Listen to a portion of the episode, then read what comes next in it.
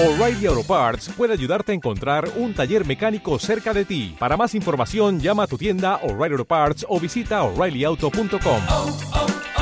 O'Reilly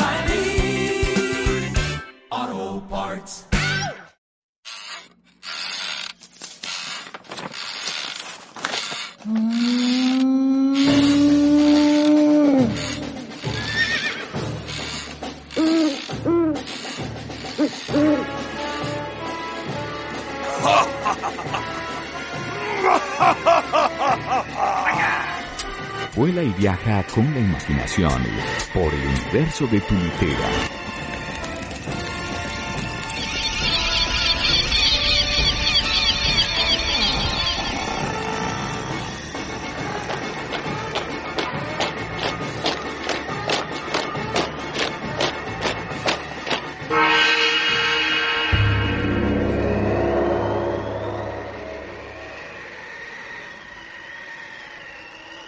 Litera de la esquina. Lecturas en voz alta que incluyen todos los sentidos.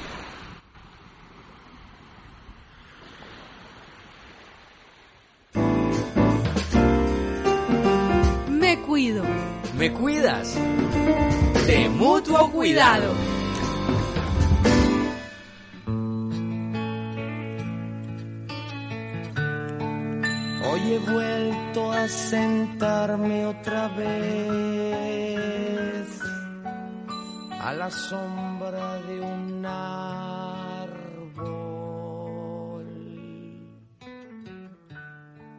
En las hojas he visto caer.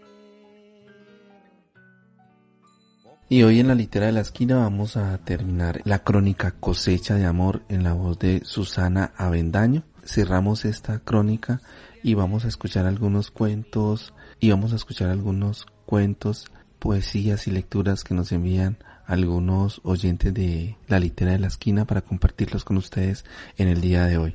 Alejandra Muñoz, colombiana de Lima, Perú, nos envía también una lectura Fernanda González nos envía otra lectura para tenerla aquí y cerramos con Edgar Montoya en el día de hoy. La litera de la esquina, lecturas de voz alta para viajar por el universo de la imaginación. Recuerden nuestra cita los martes, miércoles, jueves y viernes a las 9 de la noche y la retransmisión los domingos a las 11 de la mañana. Poco a poco mis años. Sígueme en el camino que empezamos unidos.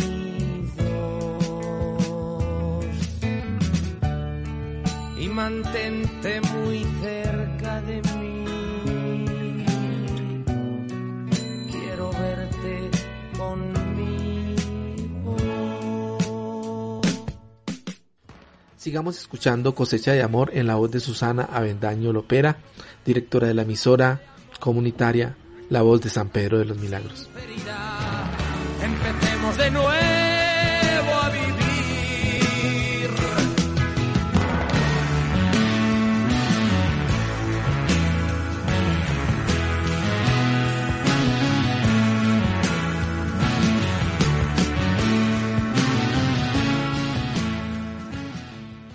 Eso fue el 12 de junio a las 5.45 y a las 6 de la tarde ya había caído la cabeza de Hernando, lacerada por cinco balazos en la cabrilla al lado de Luis Guillermo. A partir de ahí, Luis Guillermo quedó sumido en un silencio y sin ganas de nada.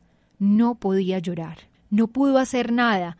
Todo fue muy rápido, quedó en un mutismo igual que nosotros, porque tanto él como nosotros jamás comprenderemos a los verdaderos responsables. Ahora llenan su espacio de vida y de alegría sus dos hijas, Karina y Valentina, mis nietas preciosas. Esa tarde, después de las últimas, yo me quedé en una angustia que no pudo descifrar un médico cuando fui a consultar la causa de mi desasosiego. Tenía taquicardia y a Hernando presente obsesivamente en mi memoria. Toda esa tarde deambulé. Cuando llamé a la casa, me contestó Anita, mi hermana, y yo le grité ¿Qué pasó? Hernando fue asesinado, me dijo. Un camino de estrellas será el que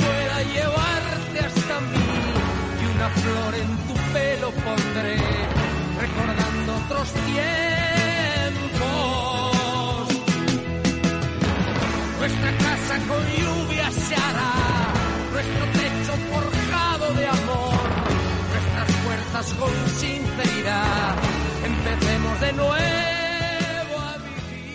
Ya lo presentía, casi lo sabía, pero no supe hacer nada. Por eso no es azar, no es coincidencia, era una causalidad atada a muchos sucesos que habían ocurrido antes. Hay unas coordenadas que hilan, tejen todo cuanto ocurre, hilvanan cada paso y momento vivido. Antes del nacimiento de Juan Camilo, nuestro hijo mayor, tres meses antes, el día de mi cumpleaños, 15 de noviembre de 1971, yo le escribí a él.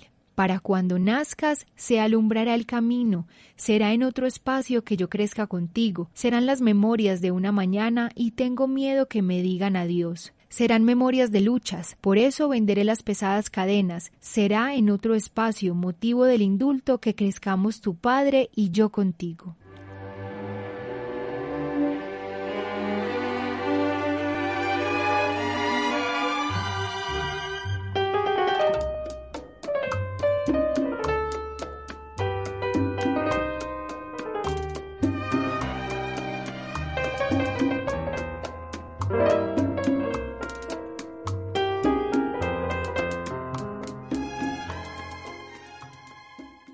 Ahora Juanca continúa ese poema, alumbrando con sus sabias propuestas sin cargar pesadas cadenas. Por eso me uno a esa causa, por siempre, por la memoria y no el olvido y la permanencia de un pensamiento universal. La pérdida de Hernando la experimenté como una soledad indescriptible, un dolor en el alma que corroe y carcome y se vuelve agonía.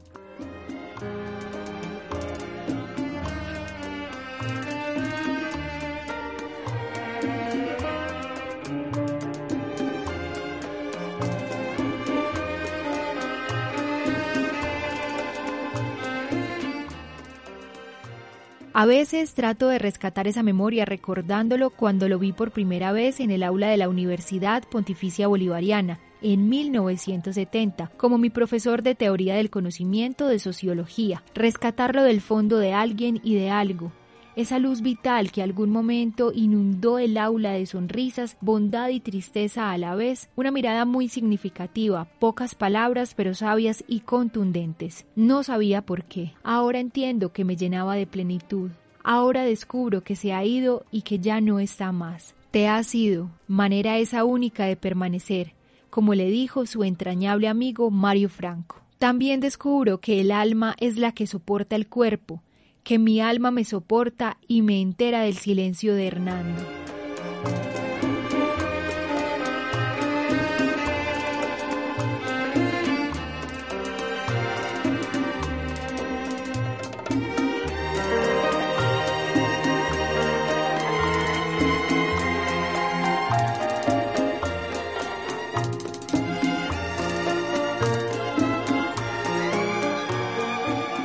El alma el alma es intangible, pero cómo duele, cómo se emociona. ¿Qué me pasa que no te veo en la casita encantada de Guarne? ¿Por qué será que tus manos ya no aran? ¿Será que se treparon en las bocas de un manzano? Yo le pregunto al viento por ellas. Yo les pido su último verso. Quiero volverme musa y peregrina de tus sueños. Tengo presente, casi indeleble, ese amor de nuestro hijo menor, el limpia piedra, el monín, Felipe Hernando, por los conejitos. Lo recuerdo siempre llorando y abrazando por última vez al conejito del que se había enamorado como su peluche.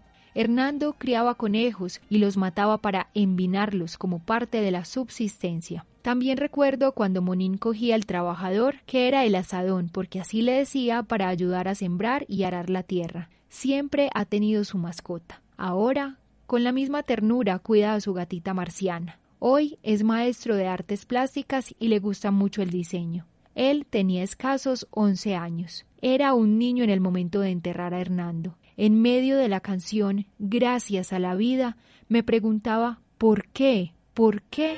¿por qué?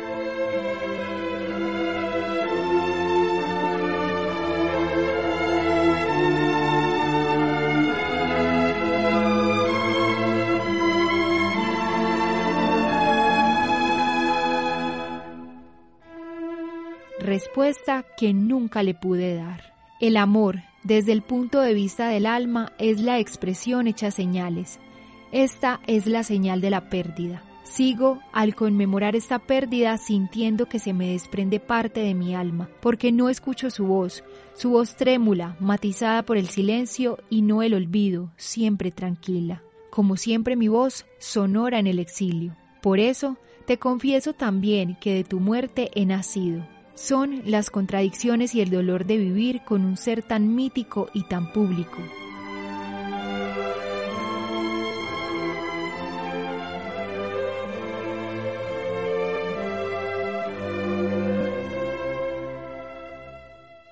Una se deshace, está ahí disimulada, no existe, se desaparece del espacio. Ahora estoy aquí, haciendo antesala a tu recuerdo. Sigo pensando que el sentimiento de un amor profundo dura una eternidad. Pequeña muerte la que siento cada vez que evoco tu recuerdo. Es un desarraigo a lo que habíamos construido, pero esa incertidumbre y ese amor por lo que hago me hicieron libre, lo mismo que a nuestros hijos. Ellos tuvieron referencia clara de cada uno, de vos como padre y ahora de mí como madre. Ahora son cada uno. Han ido construyendo con mucha pasión y tranquilidad sus propias vidas. Ahora nos acompañan también en esta tierra amada Karina, nieta de 10 años, que siempre me dice que le hable de su abuelo,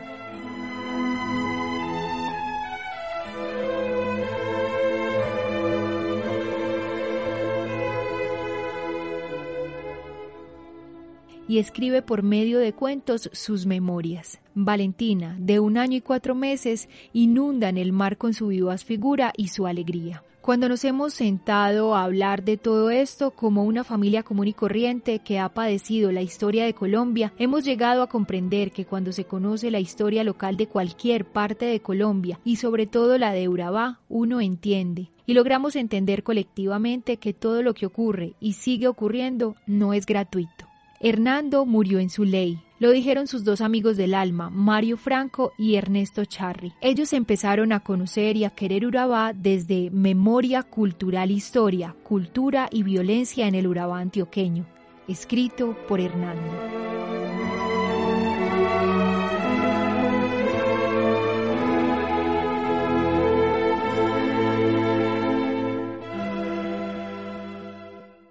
Ahora veo que se repiten las premoniciones de su muerte. Él decía en ese texto, Ojalá se ataje el éxodo inexorable de la población por foráneos que invaden sus tierras. Se busca hacer conciencia de todos los coterráneos para poder hacer un sistema propio de vida y de valores. La riqueza demográfica es la característica más fácil de apreciar a Urabá y que se puede constituir si se superan las rivalidades y las discriminaciones étnicas en un ejemplo de cómo la temperancia entre pobladores de diversos orígenes es el camino para la convivencia pacífica. Urabá tiene un futuro promisorio, es el futuro del país, siempre y cuando se superen las dificultades del pasado y del presente y se dé un desarrollo social justo y equilibrado, permitiendo la convivencia de culturas heterogéneas.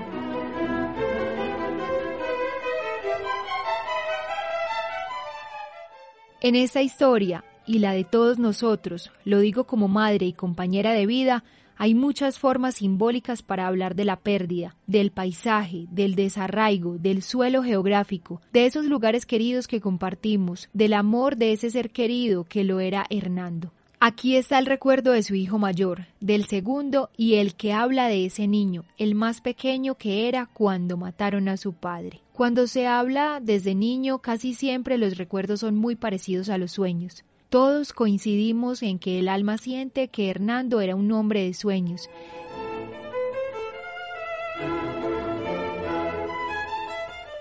Y esos sueños fueron truncados, así como sus caricias, su amor por la tierra, su imaginario, sus abrazos, su risa legítima. Creo que hemos logrado entrar en nuestros corazones, como lo decía Juan Camilo, para recordar y para invitarlos a conocer la historia y memoria local de Antioquia, escrita, entre muchos, por Hernando Restrepo Toro, muy querido por su familia paterna y materna, por todos los que lo conocieron y por nosotros.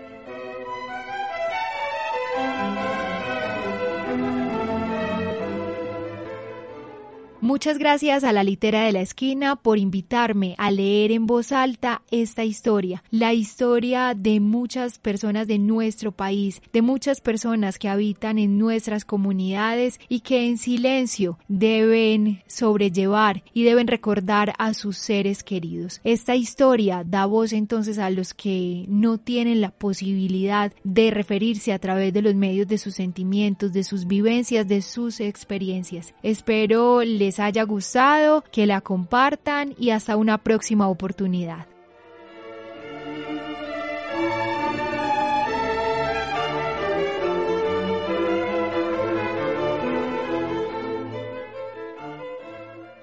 Cosecha de Amor, eh, escrita por María Isabel Giraldo Velázquez, recopilación del libro El cielo no me abandona, recopilación que hizo la profesora Patricia Nieto, profesora de la Universidad de Antioquia.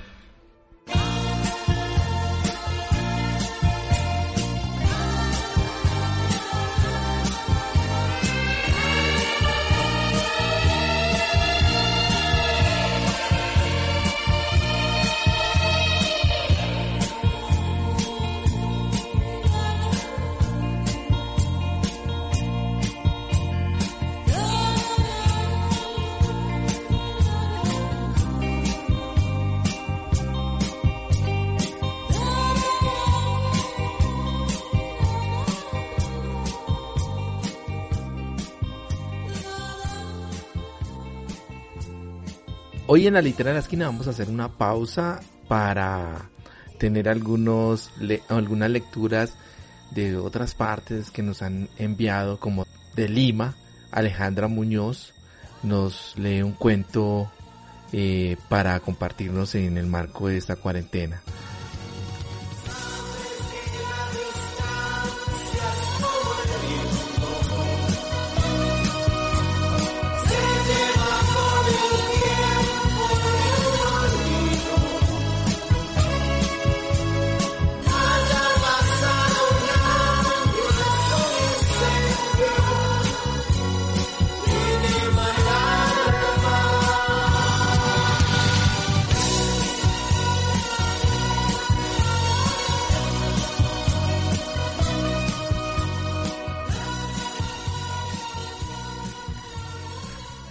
para todos y para todas. Mi nombre es Alejandra Muñoz, soy manizaleña.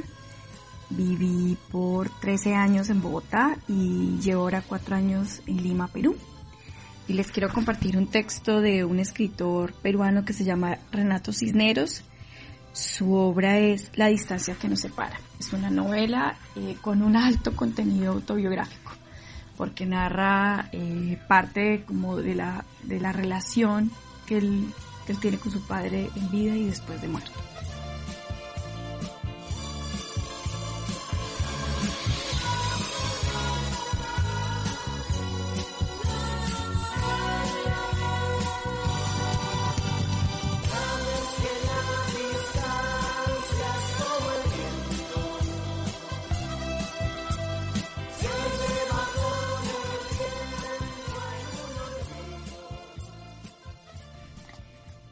¿Dónde están los auténticos relatos y fotografías de los pasajes desgarradores y aberrantes que no forman parte de la historia autorizada de tu padre, pero que son tan o más importantes en la edificación de su identidad que los momentos gloriosos o triunfales?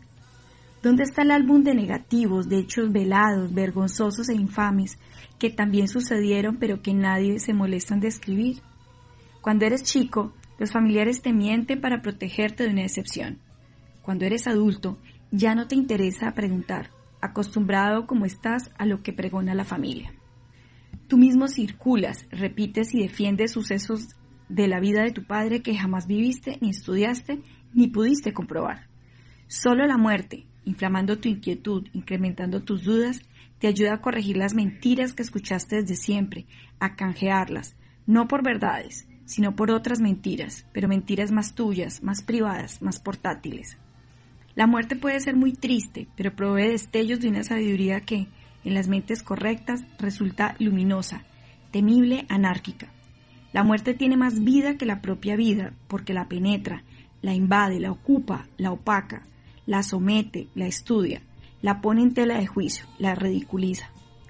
Hay preguntas que provoca la muerte que no pueden contestarse desde la vida. La vida no tiene palabras para referirse a la muerte porque la muerte se las ha tragado todas. Y mientras la muerte conoce mucho de la vida, ella no sabe absolutamente nada de la muerte.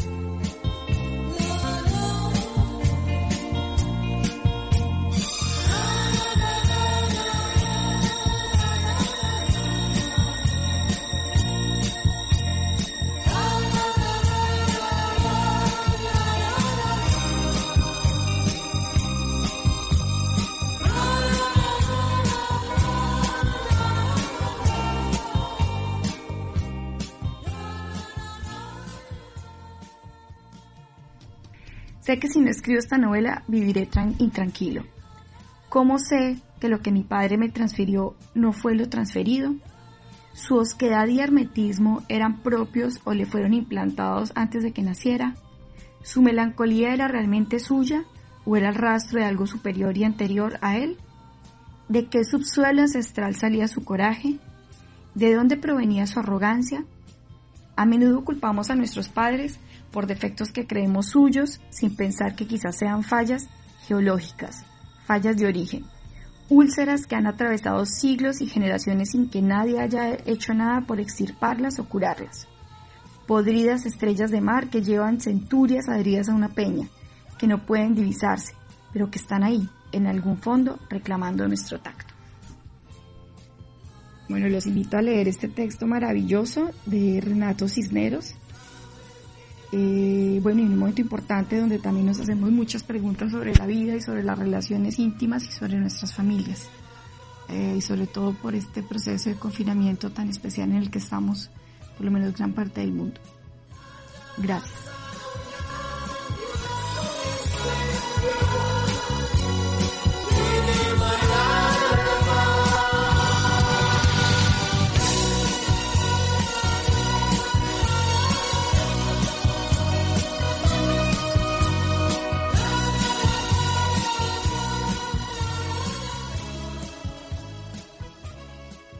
Y eh, vamos entonces a escuchar un cuento para hablar, un cuento para hablar con los niños sobre la pandemia de la COVID-19 eh, del programa Todos con Voz, eh, Ciudades que Cuidan. Es un cuento que está, digamos, socializando la Organización Mundial de la Salud para compartir con nuestros hijos y que ellos de una manera más creativa puedan entender aquellos pequeños que están en la casa y que todavía no pueden salir, ir al colegio o hacer otras actividades, puedan entender un poco de qué se trata ese tema de la cuarentena y por qué es importante cuidarse. Desde el programa Todos con Vos, ciudades que cuidan con compasión, les compartimos un cuento para poder hablar con los niños sobre la pandemia COVID-19.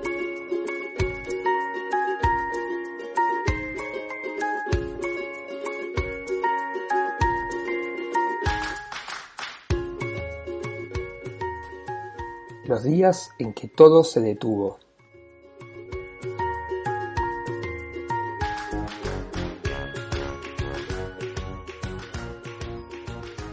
La actual pandemia, consecuencia del llamado COVID-19, afecta a todas las personas de todas las edades, incluyendo a los niños y las niñas, que además observan la angustia de los adultos que los rodean y no necesariamente saben cómo expresar sus propias angustias y situación. Este sencillo librito fue creado en medio de la crisis por un grupo de creadores mexicanos de diversas partes del país, como una herramienta para ayudar a los pequeños a reflexionar sobre lo sucedido y como un pretexto para provocarlos a que expresen cómo se sienten y discutir con ellos las medidas higiénicas y de protección en estas circunstancias.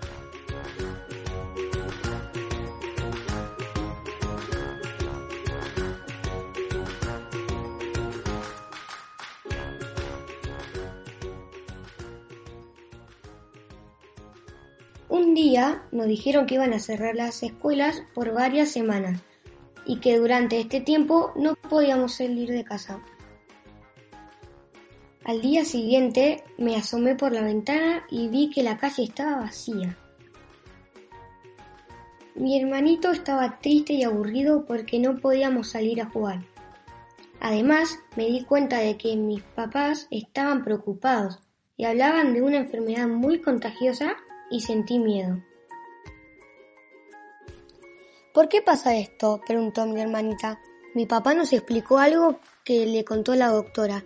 Es por el coronavirus, le dijo la doctora. Es un nuevo virus que apareció por primera vez hace algunos meses. ¿Corona qué? ¿Qué es un virus? Los virus son como una especie de bichos tan chiquititos que no los puedes ver, pero que si entran a tu cuerpo hacen que te contagies y a veces que te enfermes. Las personas contagiadas llevan al virus adentro y al hablar expulsan esos bichitos al aire. Si llegan a los ojos o nariz o boca de otra persona, también se puede contagiar. Hay muchos tipos de virus, pero los más comunes y contagiosos te pueden enfermar de gripe, que es cuando te puede dar tos, fiebre, dolor de garganta o algún otro síntoma y te sientes mal. Entonces me acordé de la vez que mi hermanito se enfermó. Un síntoma, como la tos o la fiebre, es una señal del cuerpo que indica que está combatiendo una enfermedad. ¿Alguna vez te has enfermado? Piensa en los síntomas que alguna vez has tenido. Fiebre, tos, nariz tapada, malestar, dolor de garganta, dolor de cabeza y ojos llorosos. ¿Te acordás de cuántos días tardaste en recuperarte? ¿Fue un día? ¿Fueron dos o tres días? ¿Fueron entre cuatro y seis días? ¿O siete días o más?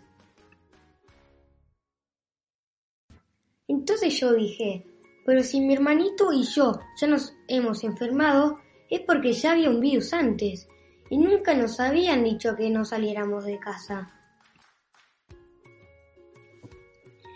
Mi mamá me explicó que este virus es nuevo y la enfermedad que causa es muy fuerte para los abuelitos, porque hace que les cueste trabajo respirar. En algunos casos los pone tan graves que se tienen que ir al hospital. También es grave para personas que ya tienen otras enfermedades, como una que se llama diabetes. A estos grupos de personas se les conoce como población vulnerable. La población vulnerable es la gente que tiene hipertensión, sobrepeso, enfermedades pulmonares y diabetes. A veces aparecen virus con algunas características nuevas. Normalmente ni cuenta nos damos, pero de vez en cuando afectan más. Eso pasó con este nuevo virus llamado coronavirus SARS-CoV-2 o COVID-19, que apareció por primera vez en diciembre de 2019 China. Cuando muchas personas se enferman de lo mismo en una ciudad o país se llama epidemia. En otros países se enfermaron tantos al mismo tiempo que ya no había hospitales para atenderlos. Por eso los gobiernos nos piden que nos quedemos en casa, para ayudar a que no aumenten los contagios y que las personas vulnerables no se enfermen al mismo tiempo. Ya entendí, le dije a mi papá, pero él me dijo, hay que hacer otras cosas para ayudar a que los contagios ya no avancen, como lavarte las manos muchas veces en el día. ¿Sabes cómo lavarte las manos? ¿Sabes qué va primero y qué después? Presten atención a las siguientes imágenes. Para ayudar a no esparcir el virus, debemos tapar nuestra boca y nariz con la parte de dentro de nuestro codo cuando tosemos o estornudamos. Entonces, yo me puse a ensayar cómo tenía que estornudar y me dio mucha risa. ¿Puedes intentarlo tú?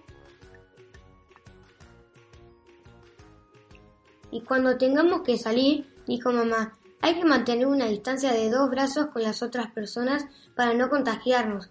Puedes ensayar la sana distancia también en casa estirando bien los dos brazos. Mi papá también me dijo que en los días de cuarentena todos teníamos que ayudar más en la casa para hacer la convivencia más fácil para todos y tratar de no ser tan ruidosos. Le dije a mi mamá que extrañaba a mis abuelos y ella me dijo que ellos también me extrañaban, pero que podíamos intentar hablar por teléfono para animarlos y pasar un tiempo con ellos. Desde entonces, cada día llamo a mis abuelos a la misma hora para no extrañarlos tantos. A veces también hablo con mis tíos y hasta hablo con mis amigos. Espero poder volver a verlos pronto.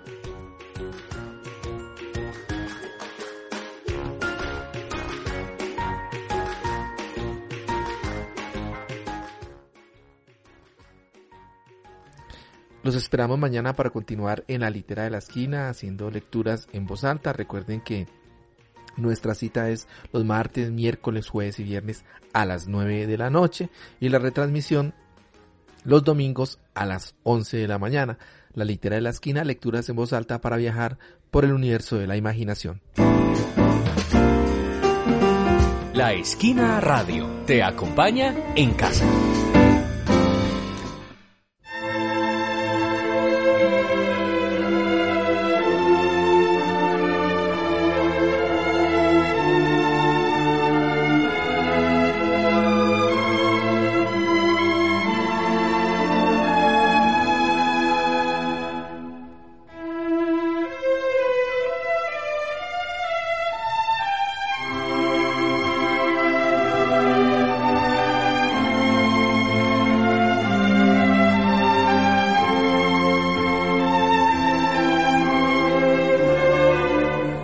Cuento Espantos de Agosto de Gabriel García Márquez que nos lo envía eh, Fernanda González. Ella es periodista de la Universidad de Antioquia y eh, ha querido compartirnos en el marco de esta cuarentena este cuento tan importante eh, acerca de lo que tiene que ver con esos fenómenos de la naturaleza que a veces también nos muestran esa parte nuestra de asombro y espanto a veces fenómenos tan sencillos eh, que no le encontramos explicación como seres humanos. Gracias a Fernanda González por compartirnos este cuento que vamos a tener hoy aquí en la litera de la esquina.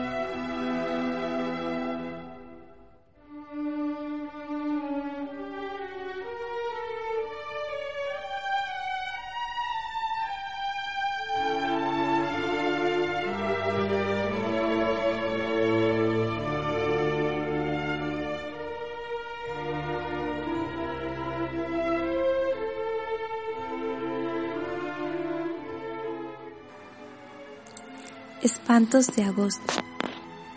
Llegamos a Arezzo un poco antes del mediodía y perdimos más de dos horas buscando el castillo renacentista que el escritor venezolano Miguel Otero Silva había comprado en aquel recodo idílico de la campiña toscana. Era un domingo de principios de agosto ardiente y bulloso, y no era fácil encontrar a alguien que supiera algo en las calles abarrotadas de turistas. Al cabo de muchas tentativas inútiles volvimos al automóvil. Abandonamos la ciudad por un sendero de cipreses sin indicaciones viales y una vieja pastora de gansos nos indicó con precisión dónde estaba el castillo.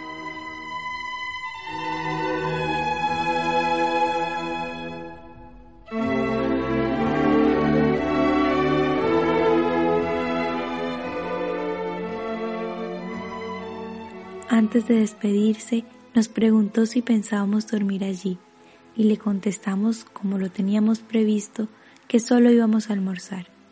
Menos mal, dijo ella, porque en esa casa espantan. Mi esposa y yo, que no creemos en aparecidos del mediodía, nos burlamos de su credulidad, pero nuestros dos hijos, de nueve y siete años, se pusieron dichosos de conocer un fantasma de cuerpo presente.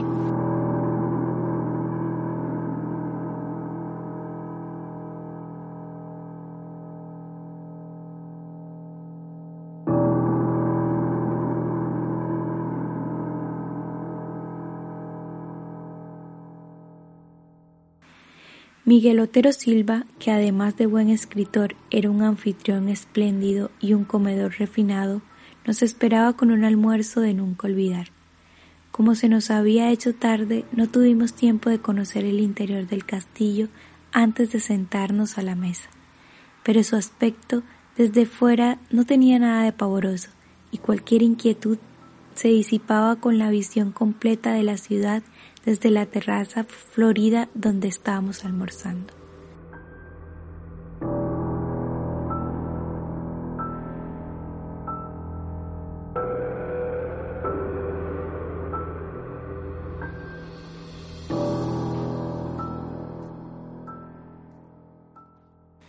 Era difícil creer que en aquella colina de casas encaramadas donde apenas cabían noventa mil personas hubieran nacido tantos hombres de genio perdurable. Sin embargo, Miguel Otero Silva nos dijo con su humor caribe que ninguno de tantos era el más insigne de Arezo. El más grande, sentenció, fue Ludovico.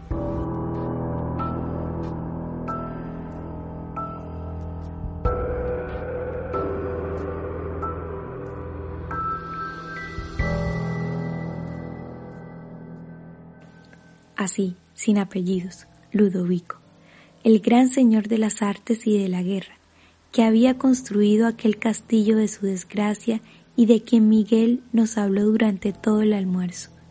Nos habló de su poder inmenso, de su amor contrariado y de su muerte espantosa. Nos contó cómo fue que en un instante de locura del corazón había apuñalado a su dama en el lecho donde acababan de amarse, y luego asusó contra sí mismo a sus feroces perros de guerra que lo despedazaron a dentelladas.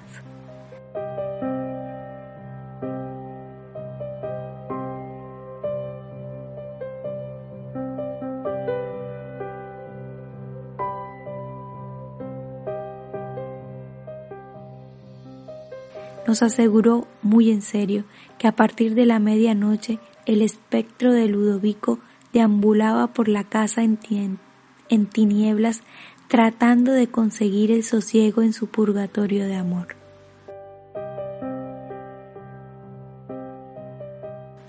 El castillo en realidad era inmenso y sombrío, pero a pleno día, con el estómago lleno y el corazón contento, el relato de Miguel no podía parecer sin una broma como tantas otras suyas para entretener a los invitados. Los ochenta y dos cuartos que recorrimos sin asombro después de la siesta habían padecido toda clase de mudanzas de sus dueños sucesivos.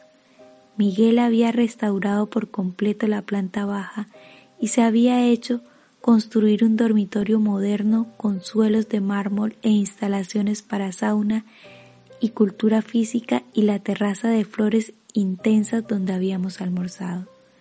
La segunda planta que había sido la más usada en el curso de los siglos, era una sucesión de cuartos sin ningún carácter, con muebles de diferentes épocas abandonados a su suerte.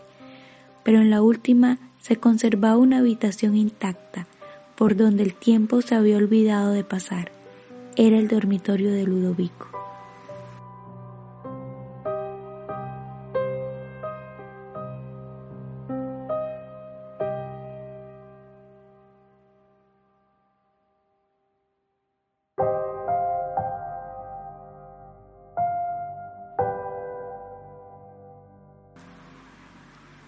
Instante mágico. Allí estaba la cama de cortinas bordadas con hilos de oro y el sobrecama de prodigios de pasamanería, todavía acartonados por la sangre seca del amante sacrificada. Estaba la chimenea con las cenizas heladas y el último leño convertido en piedra, el armario con sus armas bien cebadas y el retrato de óleo del caballero pensativo en un marco de oro, pintado por alguno de los maestros florentinos que no tuvieron la fortuna de sobrevivir a su tiempo.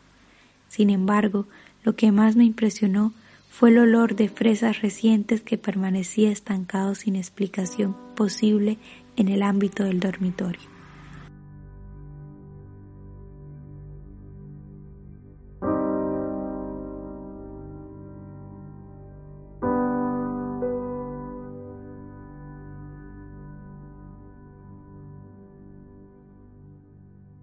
Los días del verano eran largos y parsimoniosos.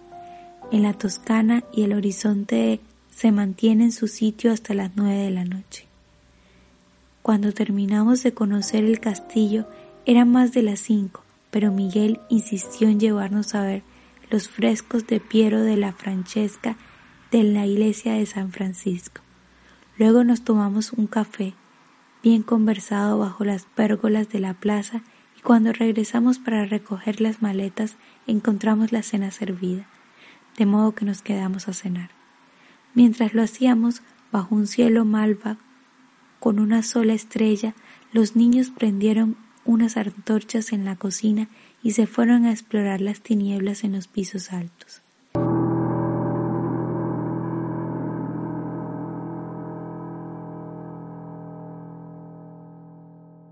Desde la mesa oíamos sus galopes de caballos herreros por las escaleras, los lamentos de las puertas, los gritos felices llamando a Ludovico en los cuartos tenebrosos. Fue a ellos a quienes se les ocurrió la mala idea de quedarnos a dormir. Miguel Otero Silva los apoyó, encantado, y nosotros no tuvimos el valor civil de decirles que no.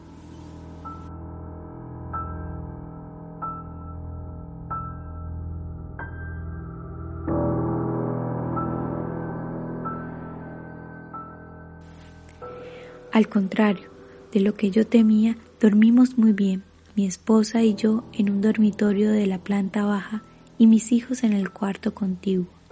Ambos habían sido modernizados y no tenían nada de tenebrosos. Mientras trataba de conseguir el sueño, conté las doce toques insomnes del reloj de péndulo de la sala y me acordé de la advertencia pavorosa de la pastora de gansos. Pero estábamos tan cansados que nos dormimos muy pronto en un sueño denso y continuo, y desperté después de las siete con un sol espléndido entre las enredaderas de la ventana. A mi lado, mi esposa navegaba en el mar apacible de los inocentes. ¡Qué tontería! me dice, que alguien siga creyendo en fantasmas por estos tiempos.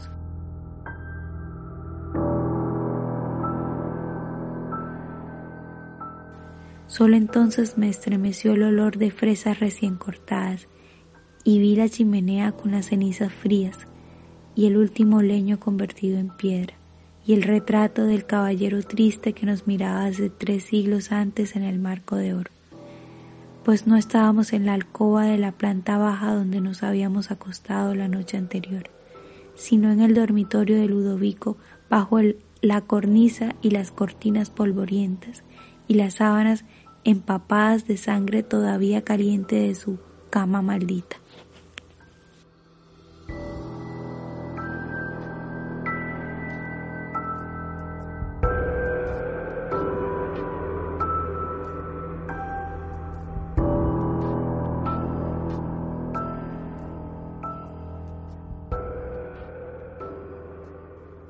Recuerden que la litera de la esquina se transmite todos los martes, miércoles, jueves y viernes a las 9 de la noche, que su retransmisión los domingos a las 11 de la mañana y que estamos haciendo lecturas en voz alta también en el marco de esta cuarentena para que ustedes estén desde sus casas tranquilos, para que puedan escuchar los cuentos solos o compartirlos en familia. Es un espacio para volar con la imaginación y también haciéndole la invitación para que ustedes eh, nos envíen eh, sus cuentos. Eh, pueden ser cuentos cortos que ustedes quieran que se escuchen aquí en la litera. Nos lo pueden enviar a través de WhatsApp.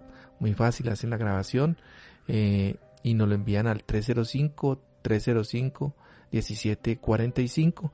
Es el WhatsApp de la esquina radio.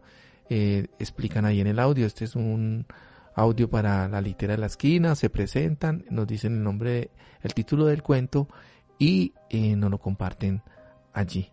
Yo voy a estarlos escuchando y pasándolos por el programa en la litera de la esquina y en el marco de esta cuarentena pues sería fantástico poder escucharlos a ustedes, saber que tienen tiempo en casa para hacer lectura y para compartirlas, para que personas de pronto que no pueden leer por algunas dificultades eh, puedan, digamos, tener esa posibilidad.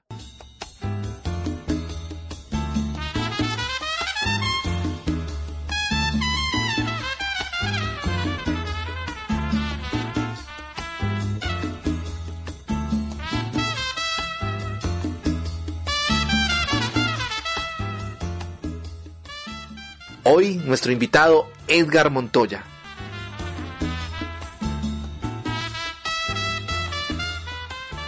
Bueno, yo me he dedicado al género negroide porque yo no sé, dentro de mí hay ancestros negros. Mi abuelo era negro, era de, Río Negro, los Montoyas de Río Negro. Mi abuela era Sofía Pérez, también de Río Negro. Y todo en mi casa, la, la armonía de mi abuelo era siempre rectitud y respeto hacia los demás pero a mí me quedó grabado eso que fue el ejemplo y la mejor herencia que mi abuelo dejó.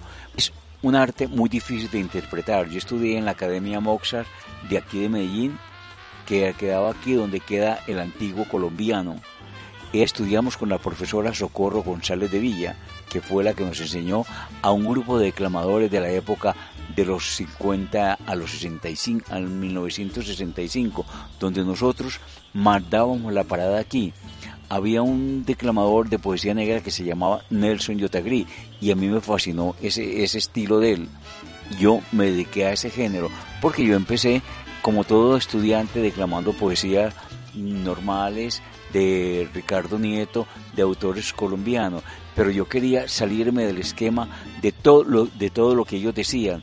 Por eso yo interpreto poesía universal, pero de autores conocidos, sus poemas más desconocidos, no los que todos declaman.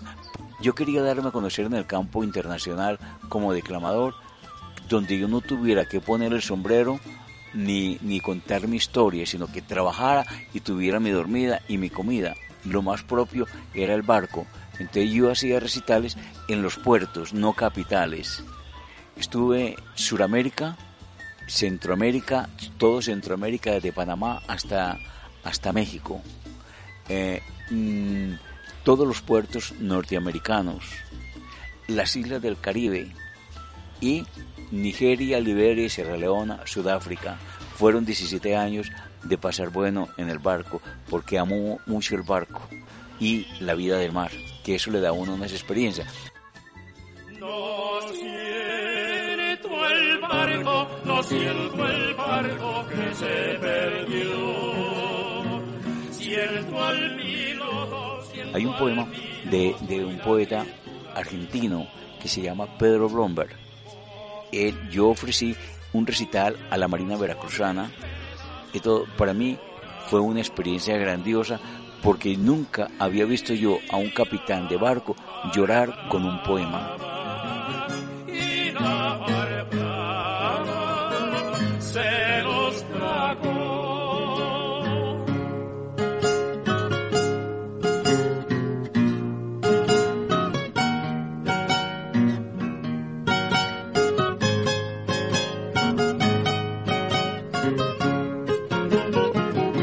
¿Dónde está mi barco que ya se perdió? Porque me dijo, me conmovió hasta la, hasta la fibra de mi corazón, porque nosotros aquí en México trabajamos hasta edad grande, edad grande es que trabajan hasta edades avanzadas. Y yo estaba recordando ese poema con de Pedro Blomberg, entonces dice,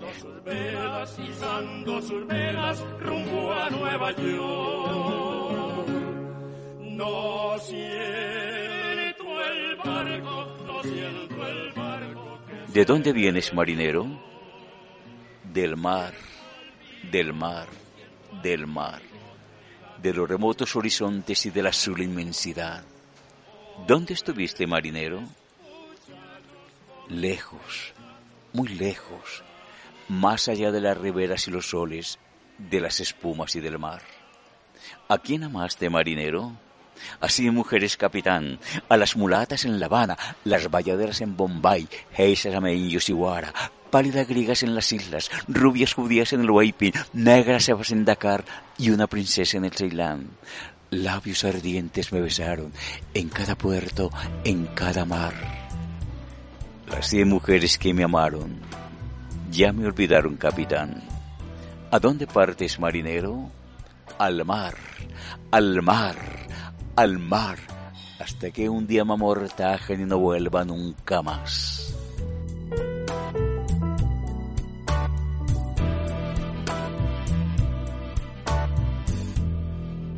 sobre mi sueño las mareas rodarán, cantarán, rodarán, cantarán, rodarán, cantarán.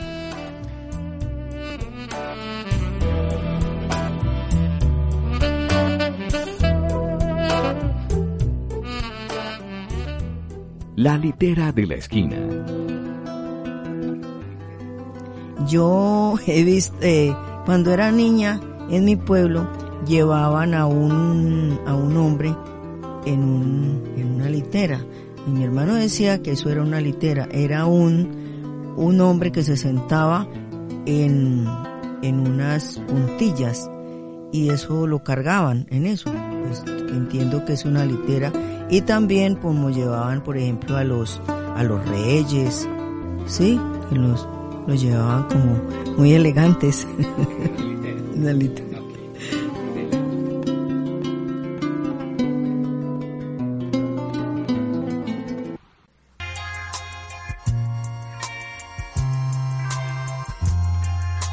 Y yo que me la llevé al río, creyendo que era mozuela, pero tenía marido. Fue la noche de Santiago y casi por compromiso. Se apagaron los faroles y se encendieron los grillos. En las últimas esquinas toqué sus pechos dormidos y se me abrieron de pronto como ramos de jacintos. El almidón de Sonagua me sonaba en el oído como una pieza de seda rasgada por diez cuchillos. Sin luz de plata en las copas, los árboles han crecido y un horizonte de perros ladran, ladran, muy lejos del río. Me dijo que era mozuela cuando la llevaba al río.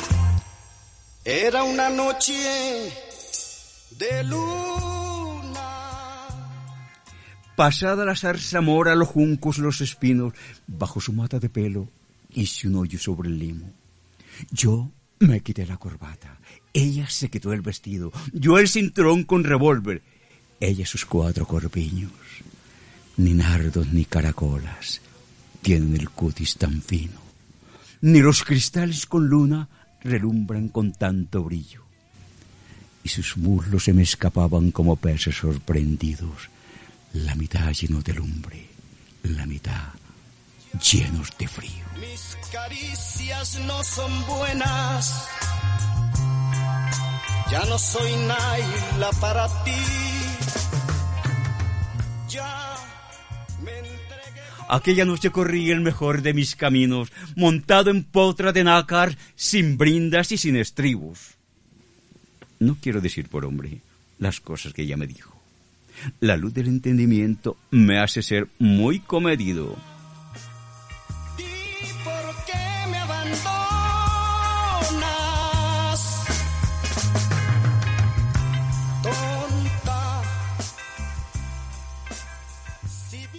Sucia de beso y arena, yo me la llevé del río. Con el aire se batían las espadas de los lirios. Me porté. Me porté como quien soy. Como un gitano legítimo. Le regalé un costurero grande de raso pajizo y no quise enamorarme porque teniendo marido me dijo que era mozuela cuando la llevaba al río.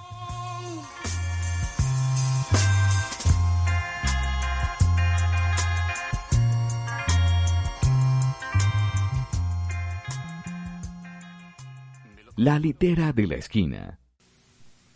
Del poeta español Joaquín Dicenta, qué doloroso es amar.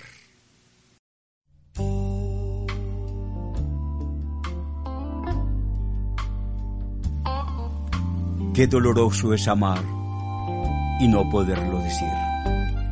Si es doloroso saber que va marchando la vida como una mujer querida que jamás ha de volver. Si es doloroso ignorar dónde vamos al morir. Más doloroso es amar y no poderlo decir. Triste es ver que la mirada hacia el sol levanta el ciego y el sol envuelve en su fuego y el ciego no siente nada. Ver su mirada tranquila a la luz indiferente y saber que eternamente la noche va en su pupila bajo el dosel de su frente. Pero sí es triste mirar y la luz no percibir. Más doloroso es amar y no poderlo decir.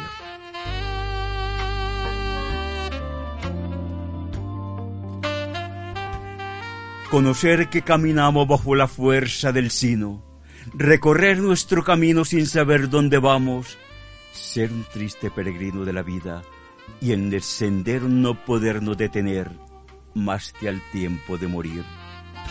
Oír siempre prisioneros del amor o del deber. Más es triste caminar y no poder descansar más que al tiempo de morir, más doloroso es amar y no poderlo decir.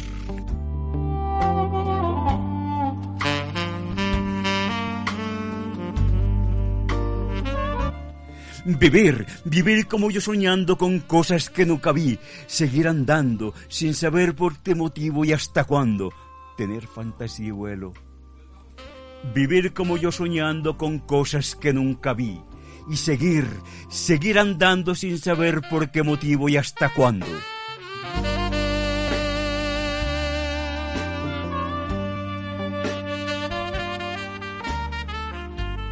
Tener fantasía y vuelo que pongan al cielo escalas y ver que nos faltan alas que nos remonten al cielo.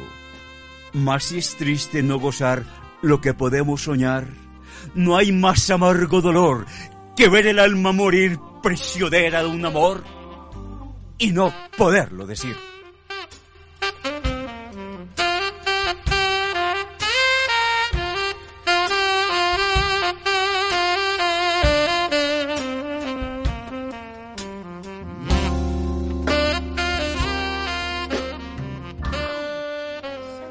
Del poeta mexicano Roberto Cantoral La Barca.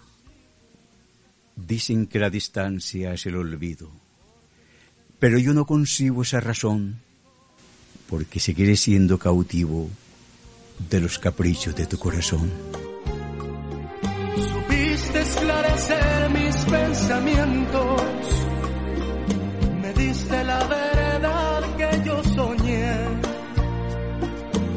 ahuyentaste de mí los sufrimientos en la primera noche que te amé. Hoy mi playa se viste de amargura. Supiste esclarecer mis pensamientos, me diste la verdad que yo soñé, ahuyentaste de mí los sufrimientos en la primera noche que te amé. Hoy mi playa se viste de amargura porque tu barca tiene que partir a cruzar otros mares de locura. Cuida que no naufrague tu vivir. cansada de vagar. Piensa que yo por ti estaré esperando hasta que tú decidas regresar.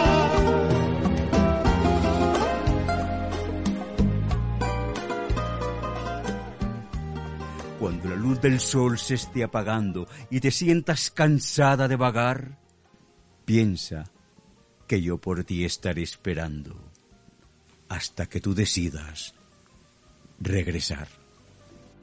Supiste esclarecer mis pensamientos, me diste la verdad que yo soñé, ahuyentaste de mí Nuestra cita es los martes, miércoles, jueves y viernes a las 9 de la noche y la retransmisión los domingos a las 11 de la mañana. La litera de la esquina, lecturas en voz alta para viajar por el universo de la imaginación. La Esquina Radio te acompaña en casa.